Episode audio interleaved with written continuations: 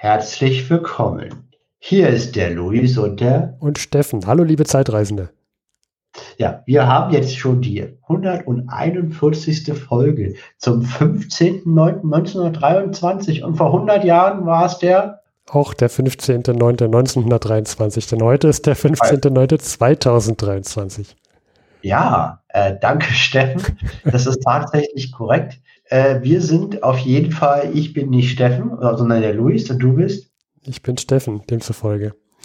Unsere ja. Folge ist gegliedert in einem Hausmeisterteil, der heute ein bisschen länger ist, weil wir in der Sommerpause waren.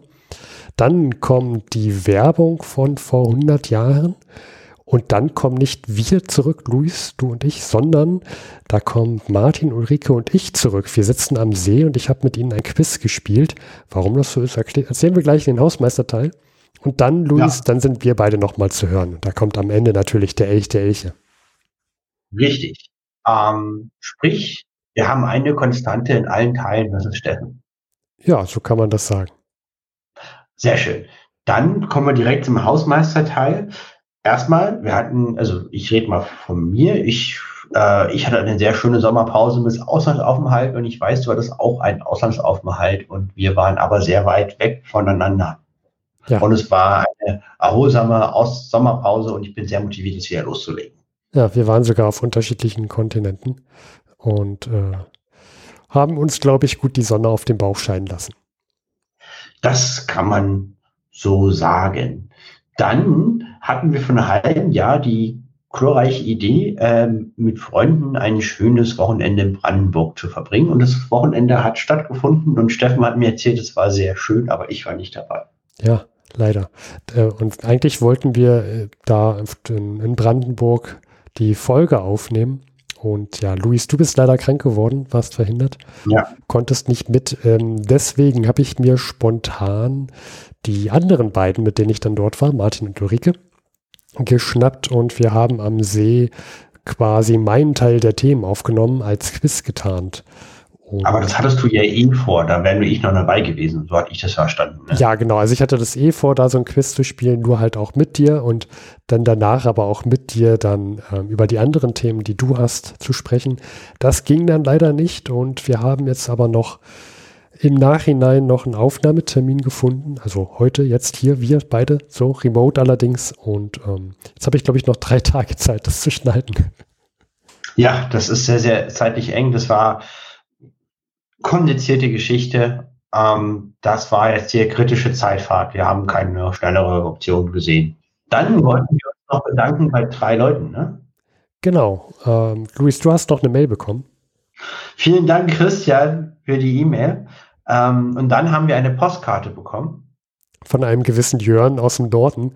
Ähm, wir haben gerätselt, wer das sein könnte. Wir sind uns, glaube ich, einigermaßen sicher. Ähm, vielen Dank, Jörn, dass du uns eine Postkarte geschickt hast ähm, mit einem schönen Kompliment drauf. Es hat uns sehr gefreut, dass wir diese Pod-Postkarte oder Podkarte bekommen haben.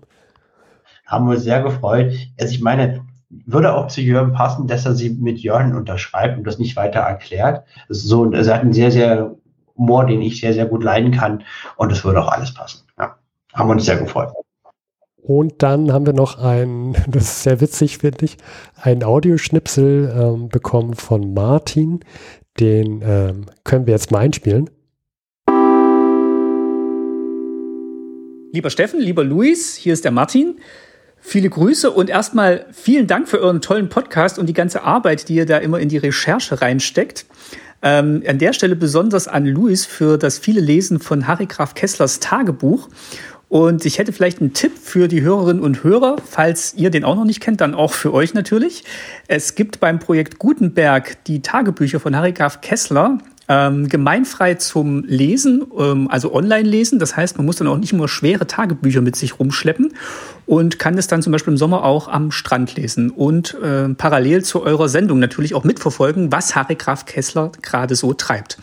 Ja, den Link könnt ihr vielleicht in die Shownotes packen. Und äh, ansonsten wünsche ich euch einen schönen Sommer und natürlich noch viele weitere tolle Folgen. Vielen Dank. Tschüss. Ja, das war der Martin. Vielen Dank, Martin. Und das Witzige daran ist, dass wir Martin gleich wieder hören, denn ich sitze mit Martin am See. ähm, ja, den, und, und da musste ich sogar Martin, das werdet ihr gleich noch hören, daran erinnern, dass er uns ja diesen Audioschnipsel gegeben hat. Das sind diese merkwürdigen Dinge, wenn man so mit Zeitreise zu tun hat, da kann man schon mal ein bisschen durcheinander kommen. Das war quasi eine DM, ne? also der doppelte Martin. Genau. Ja. Man merkt, ich brauche wieder Witze von vor 100 Jahren. Ich habe immer noch keine Quelle gefunden. Das war jetzt mein Versuch, da an diese, diese Koryphäen des Witze-Genres ranzukommen. Von meiner Seite fangen wir direkt mit dem nächsten Agenda-Teil an. Genau, das ist die Werbung vor 100 Jahren. Und dann kommen wir zum Quiz-Teil und danach sprechen Luis und ich nochmal. Viel Spaß. Und nun Werbung aus dem Berliner Tageblatt vom 15.09.1923. Zur Kinderpflege verwendet man als vorzügliches Einstreupulver von zuverlässiger Wirkung für kleine Kinder und Säuglinge Vasenol Wund- und Kinderpuder, der bei regelmäßiger Anwendung Wundsein, Wundliegen, Entzündungen und Rötungen der Haut zuverlässig verhindert. Vasenol Wund- und Kinderpuder ist seiner sicheren Wirkung wegen in ständiger Anwendung bei zahlreichen Krankenhäusern, Kliniken, Entbindungsanstalten und so weiter. Tägliches Abpudern der Füße, der Achselhöhlen sowie aller unter der Schweißeinwirkung leidenden Körperteile mit Vasenol Sanitätspuder schützt gegen Wundlaufen, Wundreiben und Wundwerden hält den Fuß gesund und trocken und sichert gegen Erkältungen, wie sie häufig durch feuchte Füße entstehen. Bei Hand-, Fuß- und Achselschweiß ist Vasenoloform-Puder als einfaches und billiges Mittel unentbehrlich. Knieschutzhosenträger. Die Hose sitzt nicht, trotzdem sie elegant beim Schneider bei der Probe passte, der Grund ist der schlecht passende Hosenträger, denn Sie können nicht selbst feststellen, ob der Hosenträger hinten oder vorn oder gar nur auf der einen Seite, wie bei hängenden einseitigen Figuren, zu lang ist. Wenn Sie bei Ihrem Schneider beim Probieren Ihres Anzuges respektive Hose die Feser Knieschutz Hosenträger FK probieren und kaufen, so wird der FK Hosenträger nach Ihrer Figur eingestellt und die elegante Passform ist gesichert. Fesers Knieschutz Hosenträger FK sind elegant, leicht unverwüstlich, rostfrei ohne Metall, färben nicht ab, sind waschecht. Gummiplatten und Ersatzteile können nachgeliefert werden. In allen Schneidereien und Schneideartikelgeschäften erhältlich. Wo nicht, wende man sich an den Alleinfabrikanten Fritz Feser. Frankfurt am Main, Neue Mainzer Straße 8 bis 10. Betrag ist auf Postcheckkonto 54873 einzuzahlen. Gut, wir sind nun gut gelaunt und kommen zurück wieder von der Werbung von vor 100 Jahren und wir sitzen am See. Äh, an meiner Seite begrüße ich Ulrike und Martin. Hallo. Hallo. Ihr seid heute Quiz-Teilnehmer. Und wer vor 100 hört, hat euch bestimmt auch schon gehört. Auf dich, auf äh, dich auf jeden Fall, Ulrike, denn wir haben mal eine Crossover-Folge gemacht. Genau, im Antikriegsmuseum. Ja. Damals, als mein Museumspodcast noch lebendig war. Na, ich würde sagen, er lebt noch. Oder? Er lebt Man noch. kann ihn noch hören. Man kann ihn noch hören. Und Martin, dich kennt man auch. Du warst auch schon zu Gast bei uns. Richtig, ich überlege gerade wann, aber in, in einer Hörspielfolge zumindest war ich zu Gast. Ja. Und in so einer ganz gut durchplanten äh, ja, Sendung, ich glaube vor zwei Staffeln, wo wir mal über Vampire gesprochen haben. Richtig, Und über das Vampir-Set von Magic, glaube ich, auch geredet hast. genau. Und über Nosferatu. Ja. Stimmt. Ich erinnere mich. Und du hast uns einen Audioschnipsel bei, äh, beigetragen, zugetragen über Harry Graf Kesslers Tagebuch. Richtig, das habe ich auch gemacht. Ja. Wahnsinn. Was du alles tust. Bin ich gespannt, wie wir heute dazu beitragen können. Genau, und ich habe euch heute eingeladen, mit mir ein Quiz zu spielen. Denn ich habe mir für diese Staffel ausgedacht, jede Folge ein Spiel zu spielen. Es wird nicht immer ein Quiz sein. Vielleicht, also ich habe bis jetzt nur zwei bis drei Ideen. Die Staffel hat aber fünf Folgen. Wir werden sehen, was passiert. Was wird? Vielleicht werden es auch mehrere Quizze sein. Mal schauen. Was wird? Ähm, genau, und das Quiz, was wir heute spielen, heißt vor über, vor genau oder vor noch nicht mal 100 Jahren. Wow, ich bin gespannt, wie das funktioniert. Und ich habe es mir ein bisschen einfacher gemacht, denn ich werde euch ein paar Ereignisse nennen und ihr müsst dann entscheiden, ob das vor über, vor genau oder vor noch nicht mal 100 Jahren war. Mhm. Wenn ihr richtig wart, kriegt ihr einen Punkt. Okay. Einzeln oder in Gemeinschaftsleistung? Ihr könnt gerne gemeinsam gegen das Spiel spielen oder einzeln. Wir sagen, wir spielen gemeinsam gegen das Spiel, um es nicht zu verwirrend für die Hörerinnen und Hörer zu machen. Das klingt gut. Gut. So machen wir das.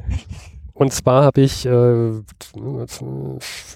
sieben Ereignisse und ein paar davon sind vor 100 Jahren, einige genau und äh, einige dann noch nicht mal 100 Jahren. Und mit genau, vor genau 100 Jahren meine ich das gesamte Jahr 1923. Okay. Gut. Und wenn wir dann zu den Ereignissen von vor genau 100 Jahren kommen, dann erzähle ich noch ein bisschen mehr darüber. Okay. Los geht's. Los geht's. Fangen wir vielleicht mit was an, äh, Einfachen an. Die Gründung des Deutschen Roten Kreuzes. Das ist das erste Ereignis. Äh, ich sag schon lange. Ich würde auch sagen, das ist schon, Länger als 100 Jahre, oder? Würde ich auch sagen, ja. Also ihr lockt vor über 100 Jahren ein. Vor Ja. über 100 Jahren, ja. Vor über 100, genau. Und äh, das ist richtig. 1863 wurde das gegründet. Cool. Sehr gut. Ich, könnte, ich kriege einen Punkt. Ein Tusch. Das war ein High Five. Dann ähm, kommen wir zu einem eher tragischen Ereignis. In Tokio bricht das große Kanto-Beben aus. Das Kanto-Beben war ein sehr, sehr großes Erdbeben. Ach, da gab es doch sehr oft welche. Da gab es sehr oft welche. Aber wann war genau dieses? Auch, Ich kann euch einen auch, Tipp geben und eine Hilfe, wenn ihr möchtet. Ja, gerne. Können wir Mhm. einen Joker benutzen. Ähm, und zwar gab es einen Anime-Film, den wir mal gesehen haben, Wie der Wind sich hebt. wie der Wind sich hebt, genau. Aus dem Jahr, also The Wind Rises, aus dem Jahr 2013. Und da kam in diesem Film auch dieses Beben vor. Ach, das war das. Die sind doch meistens, war das während des, der Weltkriege immer diese Filme von Studio Ghibli? Mm, Es war auf jeden, gab auf jeden Fall schon Flugzeuge. Hm? weil Mist, er wann, wurden- wann wurden die erfunden? weil er die ja konstruiert hat. Ich würde sagen, das ist, Von vor über 100 Jahren? ich würde sagen, vor nicht ganz 100 Jahren. Nein, nee, stimmt. Man sagt ja immer, wir, sind, wir fliegen noch gar nicht so lange. Ja, ich würde sagen, ja, nicht, noch nicht 100 noch Jahre. nicht 100 Jahre. Das ist leider falsch. Das sind genau 100 Jahre. Das sind genau 100 Jahre. Am 1.9.1923 war das große Kanto-Erdbeben. Ah, Mist. Und das hat äh, Tokio zerstört und Yokohama. Hm. Äh, es gab eine riesige Tsunami-Welle von 12 Meter Höhe. Und in diesem Film, der äh, The Wind Rises, ich habe jetzt nur den englischen Titel rausgesucht, ähm, da geht es ja auch um einen Ingenieur, der Mhm. probiert oder der möchte gerne lernen, wie man Flugzeuge baut und kommt, fliegt, äh, nee, fliegt, fährt in einem Zug nach Tokio. Der, der bleibt aber stehen und der bleibt stehen aufgrund des, ähm, des Erdbebens. Großartiger Film. Sehr Ja. schöner Film. Kann man mal, sollten wir mal wieder gucken. Ja, vor allem der Detailgrad in dem Film, ne? ist ja alles animiert. Äh, fand, den fand, den fand ich sehr beeindruckend. Ja, auch die Animation der, der, der Wellen auf dem Gras oder so, weiß ich noch, die war ganz toll. Und ähm, das ist ein richtig toller Film. Es gab sehr viele Tote bei dem Erdbeben. Das Erdbeben allein 105, über 105.000 Tote. Hm. Äh, und dann, wie man es ja auch in dem Film sah, brach ein großes Feuer in Tokio aus.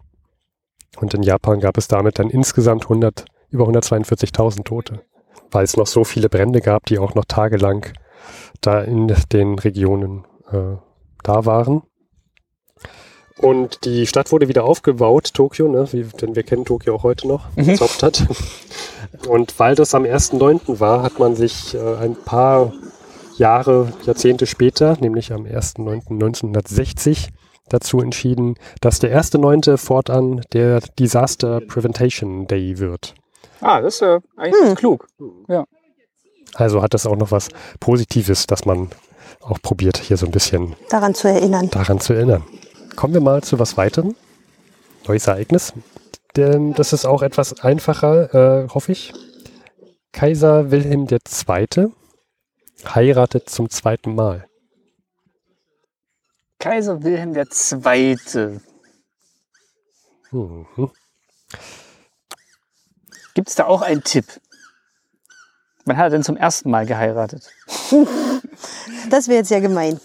Naja, also seine erste, seine erste Frau mit war ja die auch äh, erste Kaiserin dann Ja. von ihm. Ah, ja, richtig. Weißt du, Ähm, vor über 100 Jahren? Vor über 100 Jahren. Vor über 100 Jahren. Das ist richtig. ja, Jo, Er hat dann ähm, zum zweiten Mal geheiratet und zwar Hermine Reuss. Ah, ist das, ist das ist sie verwandt mit dem Prinz Reuß? Hermine Prinzessin Reuss, ältere Linie. Selber geboren 1887 und gestorben 1947. Und die haben im November 1922 geheiratet. Oh, das ist aber knapp vor über 100 Jahren. Aber ist dieser Reichsbürger Prinz Reuß, ist das ein Nachfahre von ihr? Uh, das weiß ich nicht. Ich kenne den ehrlich gesagt nicht. Den sie jetzt verhaftet haben vor kurzem, da äh, als, als äh, einen der Aufständischen, die gegen. Ach, den meinst du? Ja. Der in seinem schönen Äh, Korfjackett. Vielleicht heißt er auch nur so. das das äh, weiß ich nicht. Da habe ja noch ein bisschen Zeit bis zur Veröffentlichung und da kann ich mal schauen. Ähm und hier der Zukunft, Steffen. Martin hatte recht, es ist tatsächlich die Vorfahren von diesem Prinz Reuß. Na gut, nächste Runde. Nächste Runde. Also drei Fragen waren schon, vier Folgen noch. Vier Fragen noch. Drei waren es, vier, vier kommen noch. Nächstes Ereignis. Ach, etwas, etwas, äh, ja, nicht vier, Äh, vier- nicht vier Episoden. so. Ja, ja. okay. Die Fertigstellung des Empire State Buildings. Oh, Stelling. Ähm, dann würde ich sagen, es ist genau 100 Jahre. okay, ja. Glaube ich auch. Leider nicht. Was? Was? Guck doch mal nach. Ich habe nachgeguckt. Ähm, es ist 1931 fertiggestellt worden. Ja, wegen Bauverzögerung. Es wäre eigentlich, wäre es. Nein. Nein, Nein, bestimmt nicht. Nein, das äh, denkst du dir aus. Nein. Aber Nein. wäre jetzt ein guter Meilenstein gewesen, um darüber zu reden. Das stimmt, ja. Wir raten jetzt, worüber du re reden wolltest. Ja. Ja, Irgendwie muss man sich ja durchs Quiz hangeln. Okay, ja. Naja, also zwei richtig, zwei falsch. Ihr könnt jetzt nochmal nachlegen. Noch drei kommen. Drei Folgen noch. Ja, drei Folgen noch. Ähm, und zwar, nächstes. Der Italiener Enrico Tibaroschi. Das klingt auch ein bisschen Ja, japanisch. klingt, äh, ja. ähm, vielleicht spreche ich es auch falsch aus. Wir sind ja im Verhundert-Podcast nicht für unsere Aussprache bekannt. Vielleicht ist es Tibarowski. Ähm, er bricht den Rekord zum Durchschwimmen des Ärmelkanals aus dem Jahr 1875. Also die Frage ist eigentlich auch indirekt, wann wurde der Rekord aus 1875 das erste Mal gebrochen? das erste Mal. Wahrscheinlich früher, oder? Wartet man für über 40 Jahre? Nee, war ja auch Krieg. Es ist auch echt schwierig, den Ärmelkanal zu durch. Ja, aber wenn es einer geschafft hat, dann wird sich jemand finden, der sagt, das kann ich auch. Ja, du sagst vor über 100 Jahren. Ich sag vor über 100 Jahren, weil ich Ja. glaube, jemand wird sich sehr bald dazu befähigt fühlen, zu sagen, das kann ich besser. Moment, es könnte aber auch noch eine Geschichte sein, die Die er erzählen möchte. Weil sonst müsste er die letzten beiden Themen erzählen. Ja. Aber wollen wir so pokern? Ja, ich würde sagen auch, äh, ich würde Ulrike recht geben, das hat dann schnell noch jemand versucht und irgendwann innerhalb dieser Zeitspanne geschafft. Also was ist die Antwort? Vor über 100 Jahren. Vor über 100 Jahren. Leider nicht. Es war vor genau 100 Ja. ja, ähm, und das kommen wir zum nächsten Thema. Und zwar äh, spreche ich mit euch über Ärmelrekorde. Also die Durchquerung des Ärmelkanals. Na, Okay. Und ähm, ja, der Italiener hat es geschafft. Er hat äh, es in 16 Stunden und 23 Minuten geschafft. Habt ihr so ungefähre Vorstellung, wie, was so die Entfernung ist an der engsten Stelle des Ärmelkanals? Von Dover nach Calais? Hm, Wie schnell schwimmt man so? Dr- Zwei bis drei kmh Weiß ich nicht. Bedenkt, dass und da dann auch, mal 16,5 Stunden. bedenkt, Da dass sind wir schon mal bei mindestens. Drei- 30 irgendwas? Ich rechne nicht, ich stell, sag nur, was du rechnen sollst. Weiß nicht. Für 45 Kilometer. 35. Okay. Wobei, ähm, das sagt mein Chronikbuch, Wikipedia sagt 32 Kilometer. Was aber auch noch schwerend hinzukommt, ist, es sind ja nicht nur die Kilometer, die man so schwimmen muss, sondern aufgrund der Strömung Du musst auch gegenhalten. und Elbe und Flut muss man deutlich mehr ah, okay. ähm, schwimmen und gegenhalten, genau. Der, der Rekord aus 1875, der hat äh, 21 Stunden 45 gebraucht und er jetzt, der Italiener, 16 Stunden Das ist jetzt 23. fünf Stunden gebrochen. Ja, Und ohne Pause. Ja, kannst du da keine Schwimminseln, glaube Ja, ich. vielleicht ne? gibt es ja so ein Hilfsboot, was dabei ist, oder wo du dich anhängen kannst oder so, aber der muss dann komplett durchschwimmen. Ich weiß nicht genau, was da die Bedingungen sind, aber ich glaube, du musst es durchschwimmen. Auf jeden Fall darf aber, dürfen aber Boote mitschwimmen und kontrollieren, dass du da nicht untergehst. Ja, und im Notfall einspringen, hoffentlich. Es hat auch mal eine 16-Jährige geschafft, äh, das zu, äh, zu durchschwimmen. Die wurde dann so mit lustigen äh, Bildern und so äh, auf, also nicht bei Laune gehalten. ich habe Noch 200 Meter bis zum nächsten TikTok. ich hab Hey. noch, Aber ich glaube trotzdem, es sind, also allein da irgendwie 16 Stunden oder 20 Stunden da einfach schwimmen und es kommt einfach nicht näher. Ja. Ich stelle mir das extrem zermürbend vor auch. Ja. Krass, okay. ich glaube, da brauchst du auch eine gute Motivation. Ich habe auch rausgesehen, also es gibt wohl noch jemanden, der vor 1875 angeblich das auch schon geschafft hätte, nämlich 1815. Das soll ähm, Jean-Marie Saletti, auch ein Italiener sein. Der, der war äh, Soldat von Napoleon und ist in der Schlacht von Waterloo von Engländern gefangen genommen worden und auf so ein Transportschiff gebra gebracht und sollte dann nach Dover gebracht werden. Und kurz vor Dover ist er aus dem, ähm, ist er über Bord gegangen und ist dann Richtung Frankreich geschwommen und ist dann kurz vorher von einem Fischerboot aufgesammelt worden. Also er ist die ganze Nacht ist er wohl durchgeschwommen. Die Motivation war auf jeden Fall da. Mhm. Und da wird aber gesagt, und da fand ich das sehr, sehr schön, wie das in Wikif Wikipedia formuliert war, dass es offiziell nie anerkannt wurde, weil Start und Zielort nicht korrekt eingehalten wurden. Oh, Also eigentlich hätte er nochmal zurückgemusst. Können, man ich kann es auch ich übertreiben. würde gleich fliehen. Können Sie noch mal kurz protokollieren, wo wir hier genau stehen? Mhm. Ähm, ich habe auch mal die erste Frau rausgesucht, die das geschafft hat. Das war Gertrude Eder. Auch eine Italienerin. Nein, US-Amerikanerin. Okay. Die äh, wurde fast 100 Jahre alt. Die lebte von 1906 bis 2003. Die schien auch sehr fit gewesen zu sein. Wie, wie lang? Die brauchte 14 Stunden 31. Die war Krass. noch mal schneller als der Mann, als die Männer. Krass. Ähm, was besonders krass war, fand ich, um mal in der Wort, bei den Worten zu bleiben, sie hat in der Kindheit eine Masererkrankung gehabt und wurde deswegen schwerhörig. Und war schon immer schwerhörig. Als sie auch durchschwamm, ähm, war das noch nicht, also es war nicht gerade gut, dass sie da in dem Ärmelkanal so lange schwamm, Hm. weil das Salzwasser in die Ohren reinkam und sie dann daraufhin langsam taub wurde. Mhm. Ähm, also 1940 war sie dann spätestens ertaubt. Und dann hat sie noch in den 30er Jahren eine Wirbelsäulenverletzung gehabt, ist, war, war gelähmt und hat dann langsam das Laufen und Schwimmen sogar wieder erlernt. Und dann hat sie erst den Weltrekord gebrochen. Nee, nee, davor Ach so, okay. Das wäre jetzt ein bisschen krasse Steigerung gewesen, aber Den, den Rekord hat sie 1926 gebrochen. Also in einigen Jahren. Wenn wir das Spiel nochmal spielen dann, äh, und ich damit komme, dann seid ihr vorbereitet. Ja. okay. Aber 100 trotzdem noch geworden. Es gibt Obwohl ihr Körper Ich habe auch ja rausgesucht, einige Hürden in den Weg gelegt hat. wer den Rekord hält. Und das ist am 8.9.2012 gewesen. Also heute ist der 9.9., gestern sozusagen vor elf Jahren. Mhm. Trent Grimsey, ein Australier, der brauchte unter sieben Stunden. Was sind denn das für Verbesserungen? Ich weiß auch nicht. Ich dachte nicht, dass es beim Schwimmen so krasse Verbesserungen gibt. neue Techniken. Nee, glaube ich Also die nicht. Füße dazu benutzt. Vielleicht war, haben die besser ausberechnet, wie so die Strömung sein wird oder sowas. Ach so. Das stimmt. Würde ich Ja. sagen, weil an der Technik des Schwimmens, weiß nicht, ob sich da so viel dran getan hat in den letzten 100 Jahren und drüber. Im Delfinstil. Aber das Beine rasieren bringt nicht so viel, glaube ich.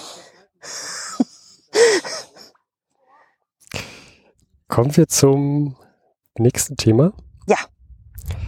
Äh, auf der Straße in Berlin unter den Linden, das ist eine große, große, berühmte Straße in Berlin, landet ein Flugzeug zur Not.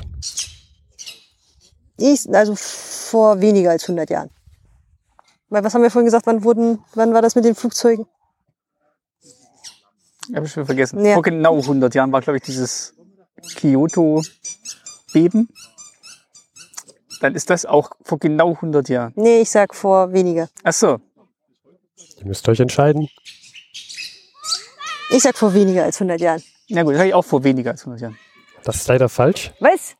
Vor genau 100 Jahren. Nein! Aber Ich hoffe, die Hörerinnen erinnern sich uns noch, mehr davon. wissen noch, dass ich es richtig gesagt habe. Ja, du, du kriegst den Punkt. Ich krieg keinen Punkt.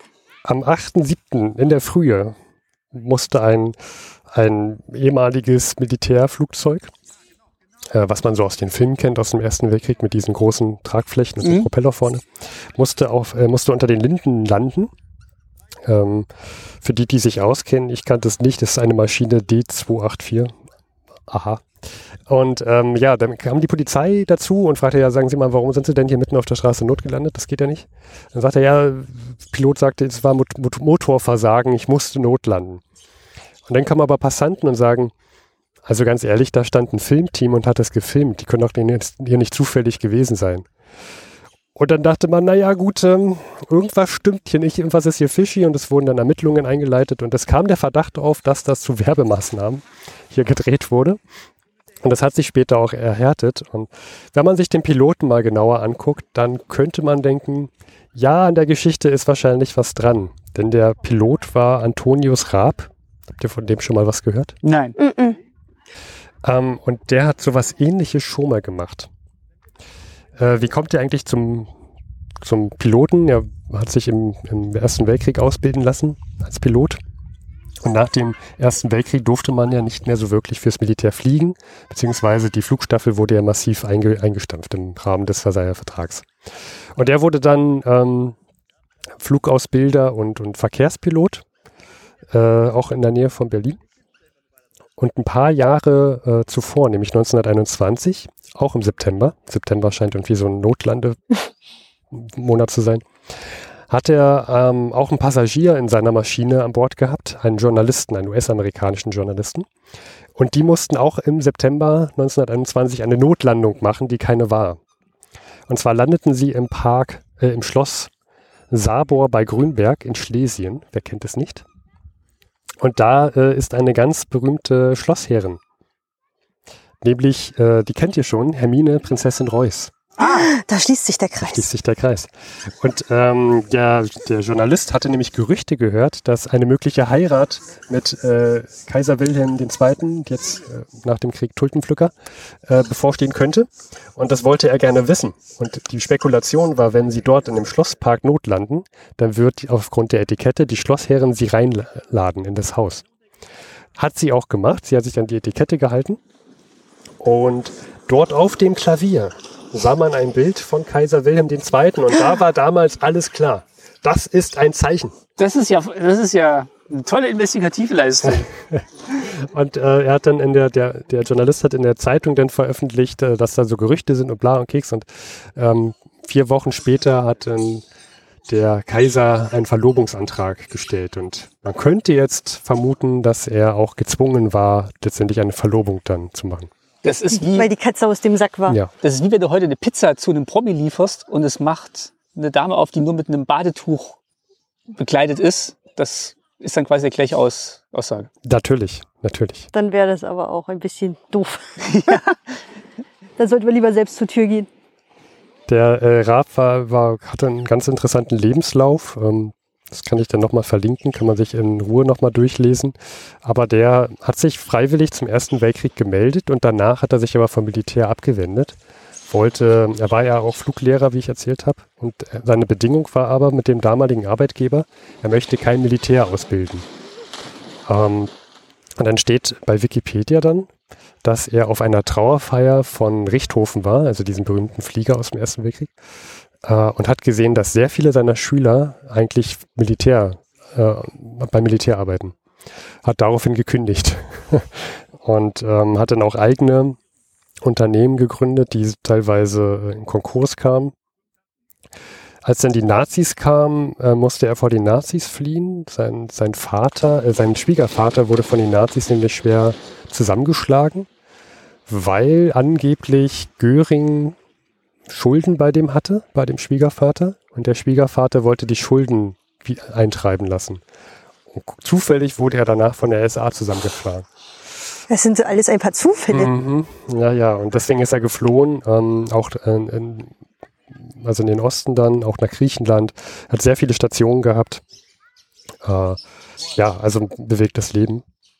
Und aufgrund dieser Notlandung in Berlin gab es dann erst ähm, ein paar Wochen später auch mal Regeln zur Flugzeuglandung. Das war bisher nämlich nicht geregelt in, in, in, in Deutschland. Also war es nicht wirklich verboten?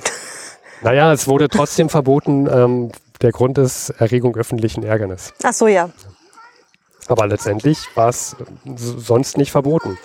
man hat dann festgestellt, man, muss, man braucht die Regeln und die Regeln fand ich sehr interessant, weil das heutzutage aus der heutigen Sicht total normal ist, dass man, also da fragt man sich, das muss doch nicht, muss doch keine Regel sein, das ist doch klarer Menschenverstand. Ähm, geregelt wurden Landungen von allen Luftfahrzeugen aller Art und man sollte sagen, dass in den Städten, da darf man nur auf Flughafenhäfen landen. Ah, aber auf dem Dorf kannst du auf der Dorfstraße landen. Außerhalb geschlossener Ortschaften nur auf Wasserflächen oder nicht eingefriedeten Grundstücken. Okay, also hier auf dem See könnte man. Ja. Könnte man landen. Notlandungen sind ausgenommen. Okay. Und wenn man sich jetzt vielleicht fragt, hier unter den Linden, das klingt ja so, als wenn es sich nicht so eignen würde für eine Flugzeuglandung, weil da stehen ja Linden. Das ist schon eine sehr breite Straße, ne? Ja. ja. Also man, man, kann da schon. Besonders mit den, ähm, mit dem damaligen Flugzeug, die waren nicht so ja. groß. Äh, so, wie viele waren es jetzt? Fünf oder sechs? Ich glaube, es waren sechs. Ein Thema kommt noch. Wir haben, glaube ich, drei Punkte, oder? Ich habe zwei. Und du hast drei. Wir sind ja ein Team, deswegen habe ich auch nur zwei. Ihr könnt noch einen Ehrenpunkt kriegen. Los geht's. Und zwar, letztes Ereignis die erste Überquerung des Atlantiks von New York nach Paris im Non-Stop-Flug. Von Charles Lindbergh, falls euch der was sagt. Hm? Ja. Er saß allein in einer Maschine, sonst war keiner mit drin.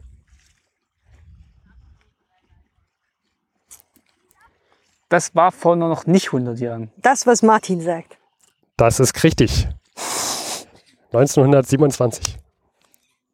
Juhu. Also, Gratulation. Drei von sieben.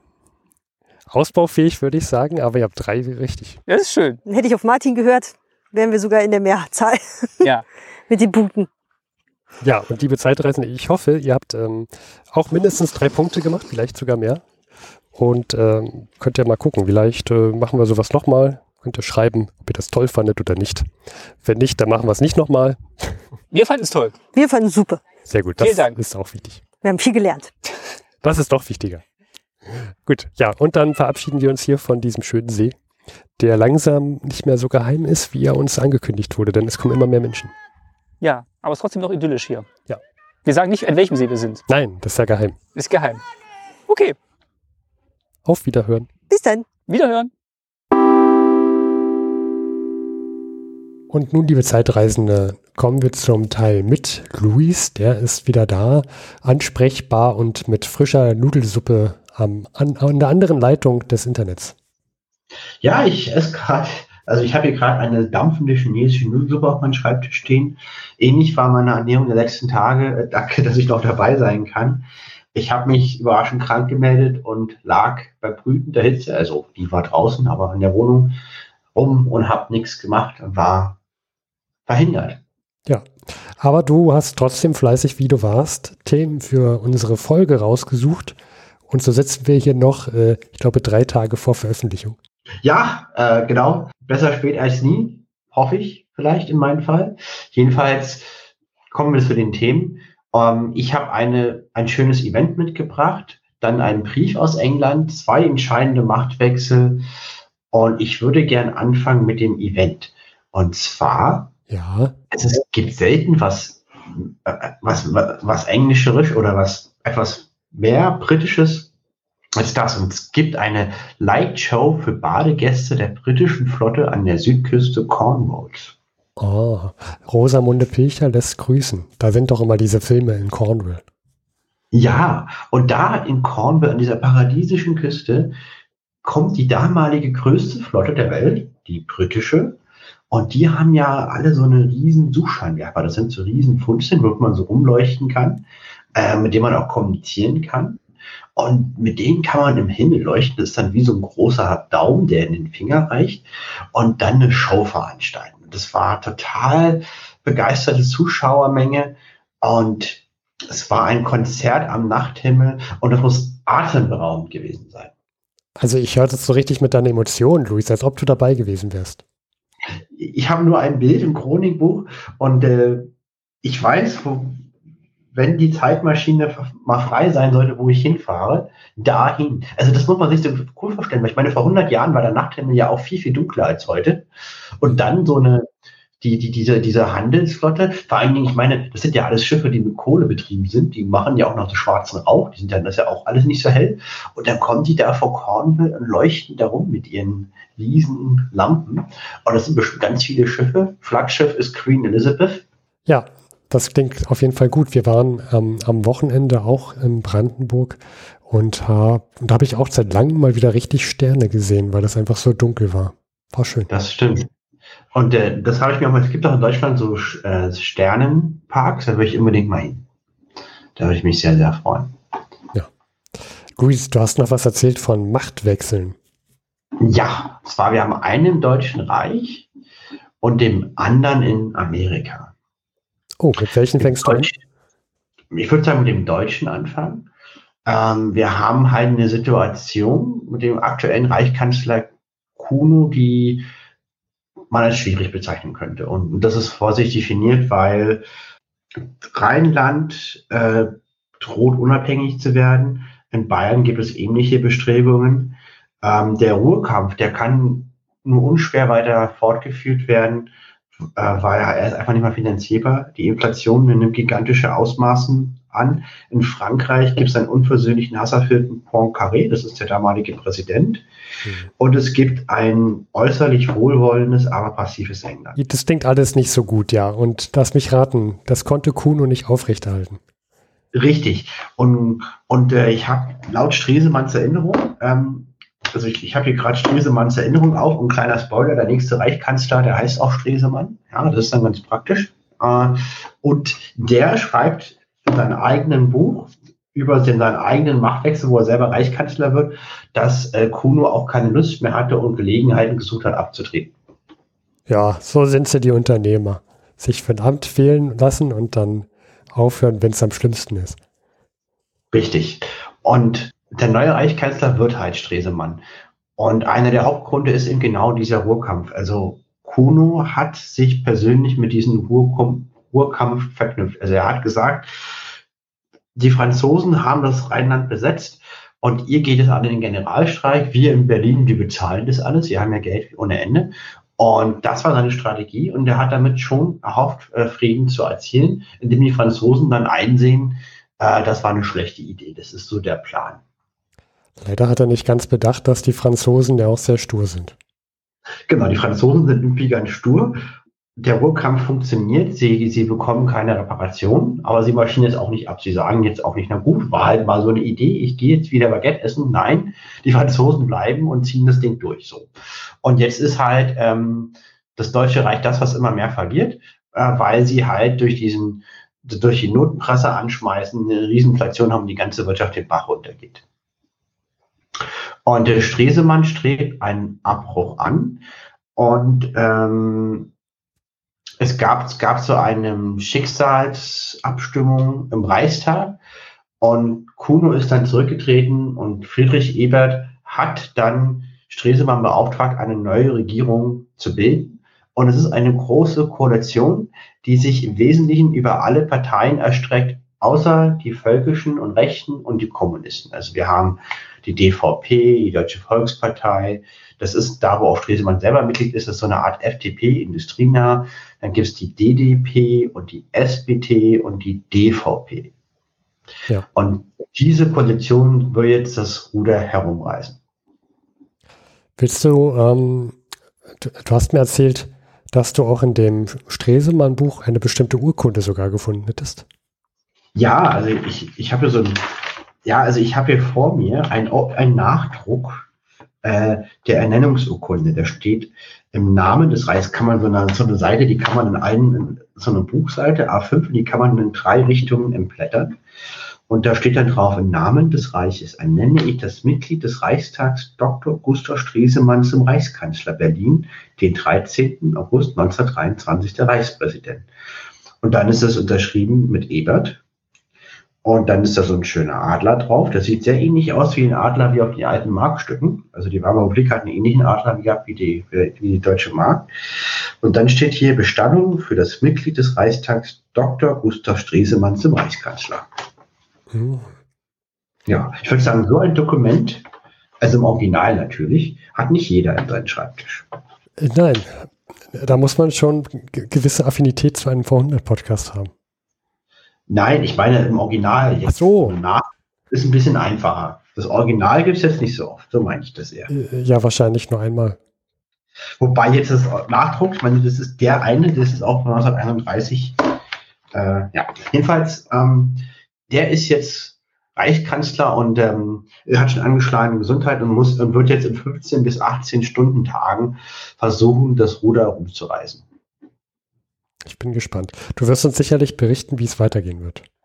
Ja, vielleicht Zitat von seiner Eröffnungsrede. Die Entscheidung, um die es sich handelt, greift sehr viel tiefer, als es durch einen Kabinettswechsel zum Ausdruck käme. Es ist eine Schicksalsentscheidung, vor die wir gestellt sind, nach außen und nach innen. Man fragt jetzt im Ausland und im Inland, ob das deutsche Kraftvolk die Kraft hat, die Dinge zu meistern. Und äh, es geht in der Entscheidung, das ist halt die Rettung der deutschen Existenz. Also ich bin gespannt, wie das weitergeht. Vor allem hast du ja schon mich ein bisschen gespoilert, dass die, dass die Amtszeit von Stresemann gar nicht so lang ist, wie ich immer dachte, sondern sehr, sehr kurz. Uh, und trotzdem ist er ja in seiner politischen Laufbahn noch sehr erfolgreich als Außenminister. Ja, gab auch übrigens einen Nobelpreis. Äh, ich finde es auch interessant, also, also das Kapitel, das erste Kabinett in seinen eigenen, ähm, in, seinen, in seinem eigenen Vermächtnis, äh, geht los mit. Äußerlich gesehen scheint das Kabinett Stresemann ein Misserfolg zu sein.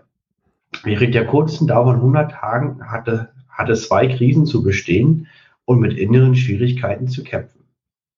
Und dann geht es so weiter. Aber natürlich wird da dahin ausgesagt, dass das entscheidend war für die Geschichte des Landes, ist ja klar. Hm, ja. Darauf kommt es halt noch. Und ähm, das werde ich dann in der nächsten Folge auch dann berichten. Äh, wie, wie es dann äh, weitergehen wird. Im, Wesentlichen äh, wird Stresemann versuchen, das Land zusammenzuhalten, also die gegen die separatistischen Bewegungen im Rheinland und Bayern zu, vorzugehen, eine Währungsreform anzutriggern uh, und den Wohlkampf zu beenden und irgendeine Form von konstruktiver Zusammenarbeit mit den Franzosen zu erreichen. Ja, keine einfache Aufgabe. Nee. Er hat, es gibt ein, ein klitzekleine Sache, die ihnen hilft. Ja. Ich hatte ja berichtet, dass äh, England ist wohlwollend, aber passiv. Und ähm, die haben einen spannenden Brief geschickt, geschickt, der halt zeigt, dass es zwischen Alliierten Meinungsverschiedenheit bezüglich der Ruhebesetzung gibt. Mhm. Denn ähm, in einer Antwortnote an Frankreich und Belgien hat England die Ruhebesetzung für rechtswidrig erklärt. Das ist ein starkes Stück, weil äh, ja, jetzt bleibt ja Frankreich nichts anderes zu tun, als zu sagen, okay, dann müssen wir das jetzt hier auch aufgeben. Ja, richtig. Also Zitat, zwar sei die Aufgabe des deutschen passiven Widerstands wünschenswert, jedoch könne Großbritannien die französischen, der, die französische These, der passive Widerstand müsse bedingungslos aufgegeben werden, nicht unterschreiben, denn die Ruhebesetzung widerspräche nach Meinung der höchsten juristischen Autoritäten in Großbritannien dem Versailler Friedensvertrag. Ja, das ist in der Hinsicht auch spektakulär, wenn du jetzt auf der französischen Seite bist und sagst, nein, nein, wir haben Recht, dann stellst du ja automatisch in Frage, dass die britischen Rechtsanwälte besonders klug wären und besonders äh, rechtssicher wären. Und das gibt es natürlich dann auch wieder Spannungen.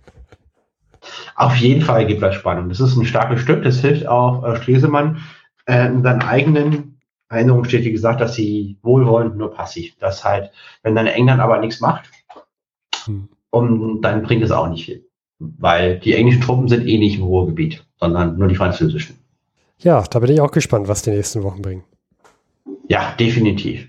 Ähm, da gab es eine entscheidende Wende. Den zweiten Machtwechsel, auf den ich hinauslaufen will, ist, es, ein amerikanischer Präsident ist gestorben, Schlaganfall, also kein großes, keine große äh, äußere Beeinflussung, sondern eine innere, ja, halt den Schlaganfall. Und der Vizepräsident Calvin Coolidge, auch Republikaner, wird Präsident. Der Präsident, der da gestorben ist, der hat ja vor allem Schlagzeilen gemacht, weil sein Kabinett sehr, als sehr korrupt galt. Und da waren auch ja einige Posten besetzt, wo man sich gefragt hat, naja, ob das so mit rechten Dingen vor sich ging. Wer weiß. Richtig. Ähm, für Stresemann, jetzt für die neue Regierung, für das neue Kabinett ist das eine gute Nachricht. Ganz vereinfacht ausgedrückt, der Harding ist ein Isolationist, oder wie sagt man das? Kannst du das besser aussprechen? Iso. Ähm, den kann ich jetzt gerade nicht aussprechen, aber das ist der, also Harding ist der, der gestorben ist, ne? Genau, Harding ist ein Hardliner, verzeih mir die Wortwahl, für Isolationismus. Ja. Und der Coolidge ist ein gemäßigter Vertreter dieser Ausführung, was auf jeden Fall besser ist äh, für das Deutsche Reich, weil die Amerikaner sind in diesem ganzen Spiel entscheidend mit vertreten, weil die Franzosen und die Groß, die Engländer und auch alle anderen Mächte sind sehr verschuldet bei den Amerikanern. Und das ist ein Grund, warum die Franzosen so viel Geld auch von den Deutschen wollen. Es ist einfach so eine Art Dinge viel zu anfassen. Und Kompromissbereitschaft aus Amerika kann der deutschen Regierung nur nützen und nicht schaden. Ja, genau. Also ähm, Harding hat sich ja zurückgehalten, hat gesagt, es ist egal, was da passiert, wir kümmern uns um Amerika, America First. Und ja. das ist mit Coolidge jetzt nicht mehr der Fall, in der Hinsicht positiv. Ja. Also der ist gemäßigt. Na, ist ein Republikaner, der jetzt mindestens etwas im Spektrum weiter in die mhm. ah, ja, auf ich die glaube, bessere Seite da ich glaube, okay. Coolidge ist auch jetzt damit der 30. US-Präsident. Ich habe das Chronikbuch jetzt nicht vor mir, aber ich glaube, so eine Tabelle gesehen zu haben. Und ich glaube, er war jetzt der, ich glaube, er ist der 30. Präsident damit. Oder? Ja, das kann ich dir ehrlich gesagt gerade nicht sagen. Nee, weiß ich nicht. Ja, ich habe es kurz nachgeguckt, liebe Zeitreisende, äh, 30. Präsident. Und der neue Präsident, der ist der Sohn eines Dorfladenbesitzers in Vernon und gilt in Washington als Puritanier in Babylon, während der alte Präsident trotz Alkoholverbot nächtelang getrunken und Karten gespielt hat mit seinen Freunden. Hm. Das ist ein gutes Bild nach außen. Auf jeden Fall. Das ist immer, macht man sich sehr sympathisch. Das waren die Meldungen, die ich jetzt mitgebracht hatte. Ich gehe für die nächsten Folge nochmal genauer ein, besonders auf das Kabinett Stresemann. Da habe ich ganz, ganz viel zu erzählen. Ähm, und würde dann auf den Elch, der Elche, der wackelt schon mit seinem Geweih eingehen wollen. Ja, der war schon ganz unruhig, weil er vielleicht befürchtet hatte, dass er diese Folge nicht mehr rankommt. Ja, und der echte Elche, der war ja jetzt immer in, in London und hat ja äh, Werbung gemacht, dass die Engländer Partei für das Deutsche Reich ergreifen. Hattest du letztes und, Mal nicht erzählt, dass er, dass er in den USA war? Ja, das stimmt. Das, da wollte ich ja hinaus. Da war er die ganze Zeit. Ja. Und jetzt, äh, vor sechs Wochen sozusagen, also der, der war die ganze Sommerpause, ähm, war er jetzt in den Vereinigten Staaten und hat dort Vorlesungen gegeben an einem College.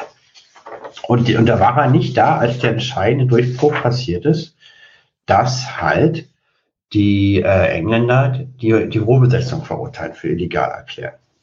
Das ist natürlich, spricht jetzt nicht für ihn, weil er, war, er, er sollte ja eigentlich auch gar nicht in die USA, hast du mir erzählt. Dass, dass er eigentlich in London bleiben sollte. Und ausgerechnet, wenn er nicht da ist, kommt da dieser Durchbruch. Das, das wird äh, schwierig für ihn. Ja, also Stresemann hat ihn angeschrieben und aufgefordert, dass er bitte nicht nach Amerika gehen soll. Und in der Einleitung in seinem eigenen Tagebuch, nicht von ihm geschrieben, heißt es, lapidar, das Schreiben, das Kessler nach seinen eigenen Angaben vor der Abreise nicht erreicht hatte, findet sich heute in seinem Nachlass. Ja. Also er hat das ja. Schreiben bewusst ignoriert und ist einfach in die USA geflogen.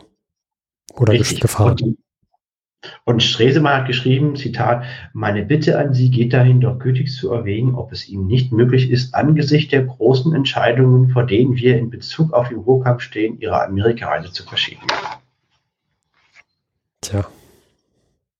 Aber ich meine, er, er hat es geschrieben. Er für die Reise bekommt er 1500 Dollar. Er bekommt ein Haus mit einem Diener, und er muss sechs Vorlesungen geben äh, und muss im College noch fünf Wochen sein. Und Williamstown wäre sehr nah an allen. Äh, Williamstown is close to all the fashionable summer resorts around New York. Also ist sehr nah an all die schönen Sommerorte, wo man dann sein will äh, als Mann von Welt und Bildung. Und das war dann spannender. Ja, vor allem Harry Graf Kessler als alter Verfechter und Klassenkämpfer der Arbeiterklasse. Ja, wie er von sich ja einmal glaubt. Ich glaube, er glaubt es schon von sich, ne? dass er so. Ja, auf jeden Fall. Und der, und ähm, auf der Einleitung wurde auch beschrieben, dass er als sehr professorenhaft und unangenehm aufge professoral aufgetreten ist und sehr belehrend in seinem Umfeld.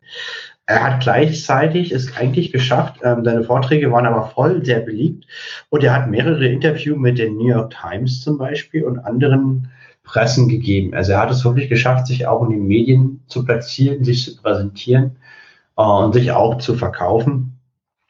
Äh, in, in, in diesem Einleitekapitel, wo die halt die ganzen Geschehnisse so ein bisschen einordnen, was, was, worüber ich auch ganz dankbar bin, dass man das ein bisschen besser beurteilen kann, ist, schreiben die aber, dass, dass Kessler seinen eigenen Wert mutmaßlich überschätzt, weil Kessler sagt, äh, seit, seit, seit dem Krieg gibt es keinen Deutschen mehr, der so eine Bühne hatte und er, würde das Bild der Deutschen entscheiden zum Positiven äh, äh, ändern und dass die Amerikaner merken, es gibt auch kultivierte Deutsche, die auch fremde Sprachen sprechen und nur dank ihnen äh, kann er dann quasi einen Stimmungswechsel äh, sozusagen herbeiführen. Das ist die kurze Version von Harry Graf Kesslers Wahrnehmung.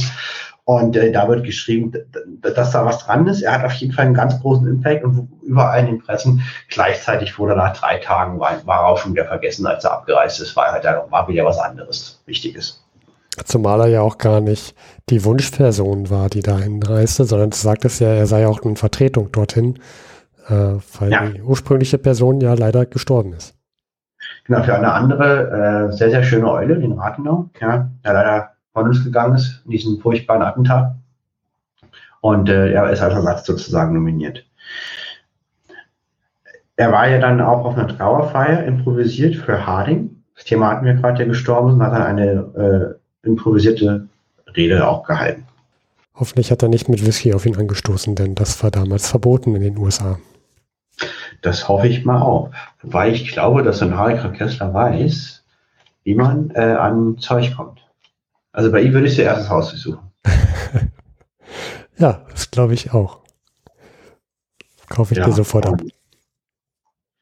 Ich fand noch eine Stelle einfach schön, wie er beschreibt, wie er halt über das Meer fährt nach Amerika. Heute Nacht um zwei sah ich aus der Kammerluke hinaus in einen tiefschwarzen, ganz mit Sternen besegneten Himmel.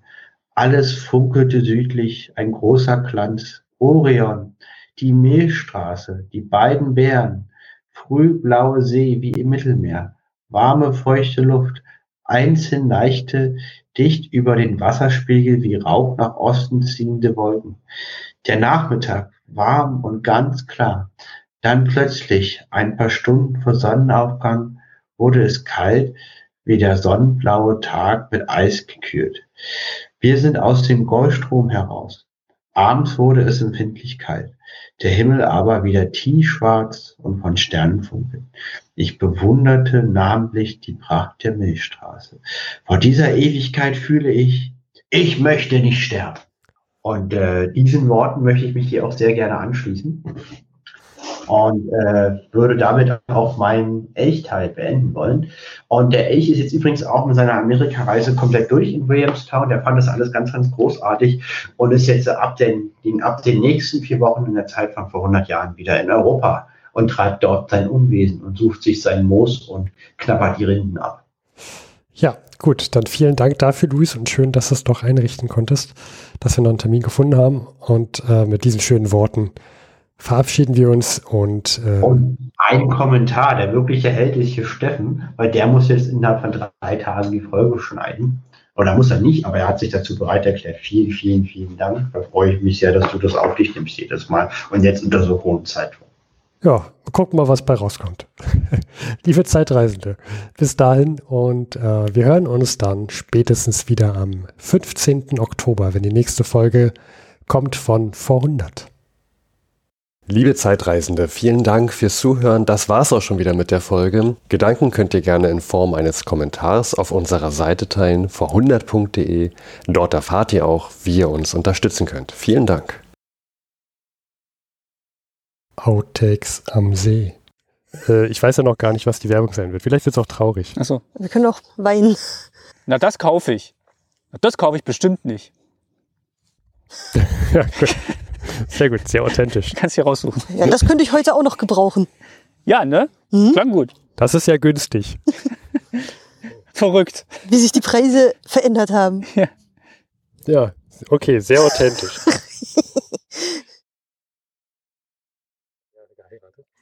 Ja, zwei Punkte jetzt. Ihr habt zwei Punkte. Mhm. Ähm, Willst du kurz warten wegen des Gequiekes? ach, das ist das da.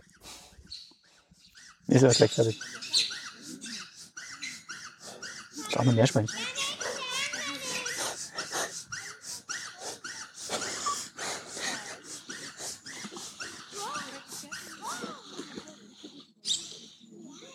Hm, Der Hund hat auch einen Quiekeball. Gut. Gut, das eine Quieken ist fertig. Ist er verschluckt? Das sind Vögel, das sind alles Vögel.